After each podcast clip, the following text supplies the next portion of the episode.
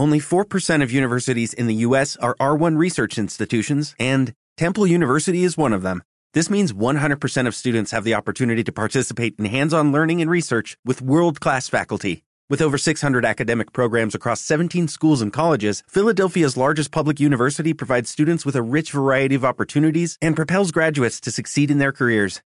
Temple University. Schedule a campus tour today at admissions.temple.edu/visit. Capítulo segundo. Carta de Anamari. Buenos días, Lola, saludó el cartero, entrando en Montesol.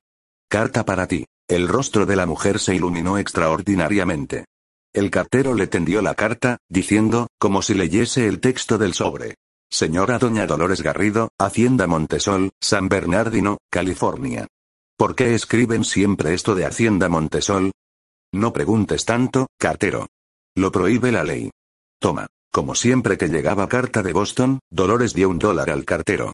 Esto le aseguraba que el hombre le traía la carta a los pocos minutos de llegar en la diligencia. Si había carta de Boston para Dolores Garrido, esta era la primera que se repartía, aunque el cartero tuviese que ir directamente al Montesol, volviendo luego atrás para repartir las restantes cartas que debían haberse entregado antes. Llevando consigo la carta, Lola entró en su despacho, cerró con llave la puerta, cerró también la ventanilla y, encendiendo una lámpara, sacó un puñal y abrió cuidadosamente el sobre. Una hoja llena de apretada escritura salió del interior. Lola tuvo un presentimiento y sintió un agudo pinchazo en el corazón. Queridísima mamá, no sabes con cuánta emoción empiezo a escribir esta carta. Estoy viviendo los días más hermosos de mi vida. No puedes imaginarte lo feliz que soy. Y. No puedo contenerme más. Mamá, me voy a casar. Me dicen que esta noticia no te hará feliz. Dicen que las madres no se alegran cuando sus hijas les anuncian que se van a casar. Tal vez las otras madres sean así. Pero tú, la mejor de todas, no puedes ser como las demás. Tú te alegrarás de mi felicidad. Te alegrarás porque sabes cuánto quiero a Nelson. ¿Verdad que desde el primer momento has comprendido que Nelson Garber era el elegido de mi corazón? Sí, mamita mía. Nelson va a ser mi esposo. Ya sabes, porque te lo he dicho otras veces, que los Garber son una importante familia de Boston. Gentes a la antigua, muy respetables y muy dignas. No creo que tú y papá podáis encontrar nada reprobable en ellos. Sin embargo, ellos están dispuestos a presentarse ante vosotros y a exponeros su situación. Oh. Ya lo he dicho. No quería hacerlo. No quería decirte nada, mamá. No quería anunciarte nuestra llegada, porque me ilusionaba tanto el plan que tenía proyectado. Si no hubiese escrito tanto, rompería la carta y empezaría otra. Pero ya sabes lo perezosa que soy cuando se trata de escribir, y me aterra la idea de empezar otra carta. Te contaré cómo pensaba hacerlo todo. Qué bonito era. Y qué loca soy. En realidad, mamita, debería romper esto y hacer lo que tenía previsto. ¿Sabes cuál era mi idea? Muy sencilla y muy preciosa. Hubiéramos llegado sin avisarte y desde el parador de la diligencia nos habríamos hecho conducir a la hacienda. Nuestra hermosa y rica hacienda Montesol, papá y tú hubierais estado comiendo, porque ya sé que la diligencia llega a San Bernardino a eso de las once y media. Qué hermosa sorpresa. ¿Verdad que te hubiese gustado mucho? Pero hasta dentro de tres días no podremos emprender el viaje y no tengo fuerzas para seguir sin darte la noticia. Y ahora ya sabes que llegamos. Dentro de dos o tres días, a contar desde el que recibas mi carta. Tal vez sea mejor así. Quizá me hubieras reñido por no avisarte, impidiéndote arreglar la hacienda de forma que el padre de Nelson y su hermana saquen una buena impresión. Pero no debes preocuparte por eso. Ellos ya tienen una buena impresión de ti. Saben que tanto tu familia como la de papá son muy nobles y muy antiguas. Yo les he contado que un antepasado de papá estuvo con Hernán Cortés en la conquista de México. Y que uno de los tuyos fue virrey del Perú. En realidad, son ellos los que están un poco asustados de nuestra ascendencia. Temen que papá y tú hubierais preferido para mí un marido de mi misma condición en vez del hijo de un comerciante. Pero yo les he tranquilizado. Les he dicho cómo sois. Y que vuestro mayor deseo es verme feliz. El viaje lo realizaremos debidamente. Además de Nelson y su padre, el señor Gilles Garber, nos acompaña, la tía de Nelson, la señorita Adelina Garber, hermana del padre de Nelson. Es una señora muy inteligente y algo mayor. Tiene 44 años y griega. No se ha casado.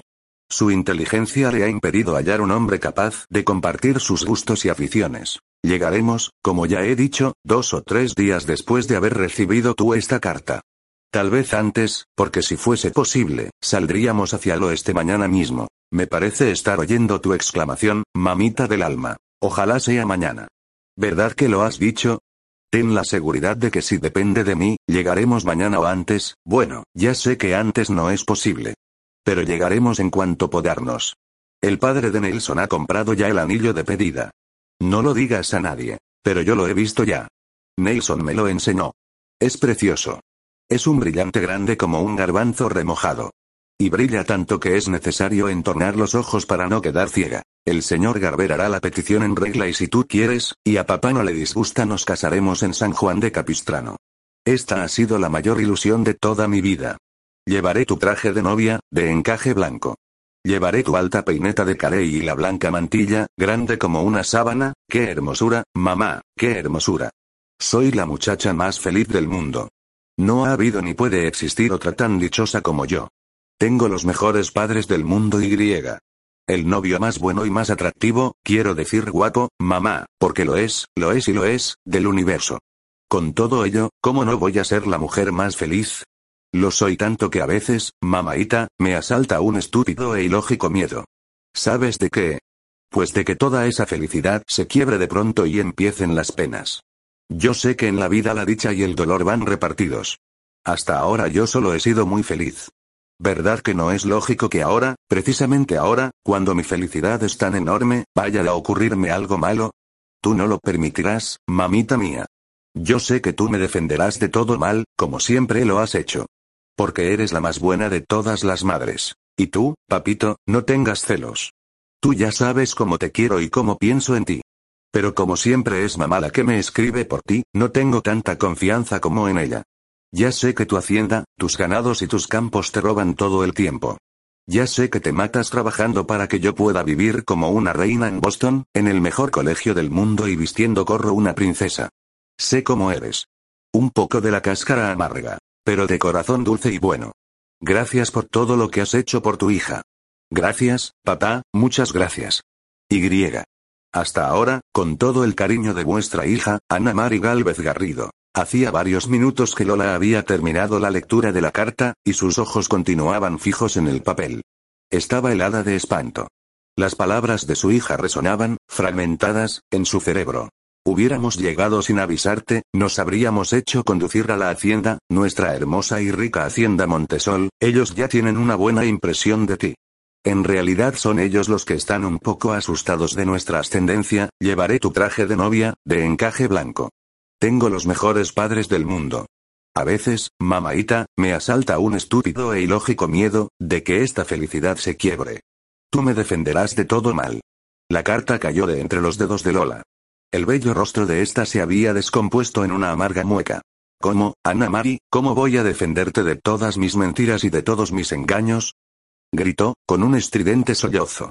¿Cómo te voy a decir que es falso todo el bello castillo que para ti construí en el aire? Y luego, ¿por qué has crecido? ¿Por qué has dejado de ser niña? ¿Era necesario que te convirtieses en mujer? Los sollozos se hicieron violentos, ahogando su voz. Era horrible, horrible. Veinte años de esfuerzos en pro de la felicidad de Anamari se convertían, de pronto, por culpa de aquel inesperado giro de los acontecimientos, en veinte años malditos que iban a aplastar y destruir, precisamente, a la propia Anamari. ¿Por qué ocurren estas cosas, Dios mío? preguntó Lola. Yo he sido mala. Sigo siéndolo. Pero si alguien merece un castigo soy yo, únicamente yo. ¿Por qué lo he de recibir a través del corazón de mi hija? Pero, no servía de nada preguntar. Solo servía para perder el tiempo. Y. Tenía muy poco a su disposición. Dos o tres días. Solo dos o tres días para huir, para estar lejos cuando Anamari llegase a San Bernardino y descubriera la odiosa verdad de que su madre era una mala mujer. Una dueña de taberna y algo más. Y que la hacienda Montesor era, en realidad, una taberna, casa de juego, sala de baile y griega. ¡No! No podía dejar a Ana Mari sola frente a aquella realidad. Si no podía protegerla de golpe, al menos estaría junto a ella para compartirlo. Porque dejarla sola en aquel trance sería mil veces peor que todo lo demás. No, no aunque Ana Mari la despreciase y la maldijese por sus mentiras, ella daría la cara. No iría para no sufrir, porque en realidad la idea de lo que su hija estaría pasando lejos de ella, en San Bernardino, sería un tormento mil veces mayor. Me quedaré, resignadamente, musitó con voz ronca, sin matiz alguno. Me quedaré a explicarte por qué eres desgraciada. Te diré el porqué de mis mentiras. Todo, menos huir. Y procuraré que ellos, tu novio, su padre y su tía, comprendan la verdad, que no es justo que tú pagues por mis pecados, y ellos, si son tan buenos, comprenderán y no te harán sufrir por los pecados de tu madre. Pero mientras hablaba para no pensar, pensaba que la suerte estaba ya echada. La sentencia estaba dictada de antemano. Ana Mari debía caer del alto pedestal sobre el que su madre la había colocado. Para que su hija no se mojase los pies, ella, su madre, la había llevado siempre en brazos a través del fango y de las zarzas del duro camino. No hubo nada por alto ni por bajo que estuviese, que arredrara a Lola Garrido. A todo se atrevió. A todo subió y a todo bajó por su hija. Pero, ahora, tenía que presentarse con sus pies enfangados y sus ropas desgarradas. Tenía que decir, yo soy la madre de Ana Mari. No soy ninguna señora. No tengo ninguna hacienda. Tengo algún dinero, es cierto. Pero no lo he heredado dignamente de mis antepasados. No lo gana mi marido con sus reses y sus trigos. Lo he ganado yo vendiendo licores, manejando ruletas desniveladas y naipes marcados. Y también he ganado mucho practicando un comercio tan antiguo como la civilización humana. Ahora me he arreglado un poco y me limito a los licores, juego y baile. Esta soy yo. Pueden presentarme en sus salones. Es posible que muchos de sus amigos me conozcan, porque yo conozco a muchos hombres que vinieron de Boston y luego regresaron allí. Háblenles de Lola. Lola de San Bernardino. Ya verán cómo se acuerdan de mí. Y verán cómo les dicen que soy una mujer excelente. Suspiró profundamente. Su mano derecha tropezó con el puñal que usaba para abrir los sobres y sus dedos se crisparon en torno de la empuñadura. ¿Por qué no?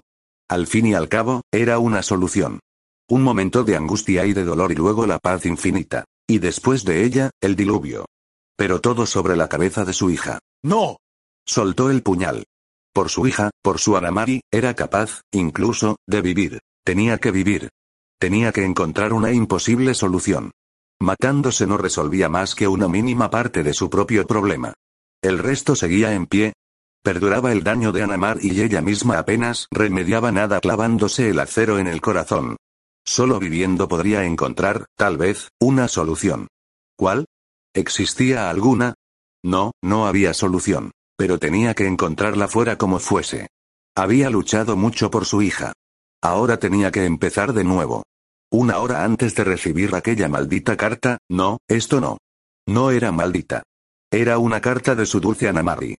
¿Qué cosas decía a veces, cuando se dejaba llevar por los nervios? Una hora antes miraba atrás y se sentía orgullosa de su obra. Ninguna madre habría hecho tanto ni habría dado ni renunciado a tanto, incluso a tener a su lado al pedazo más grande de su corazón, como ella había hecho. Y de pronto, todo aquel bien se convertía en mal. El impulso hacia arriba se convertía en empujón hacia el abismo. Pero, ya estaba hecho. Ahora, a empezar de nuevo con los mismos bríos de 20 años antes, cuando Ana María era pequeña como un conejito, y ella sola contra el mundo entero la defendía con dientes y uñas, gozando con los sufrimientos gracias a los cuales su hija vivía, ahora había que empegar de nuevo. Ya no tenía 22 años, como antes. Pero no importaba. Fuerzas para sufrir, para luchar, para vivir por Ana María no le faltarían. Y, de pronto, la idea se inició en su angustiado cerebro. Apenas era una partícula de idea. Pero estaba echando raíces. Sí, era una locura, una inverosímil locura. Pero era una solución, dependía de varias personas más. Gentes que la despreciarían cuando ella se atreviera a poner sus enfangados pies en sus casas.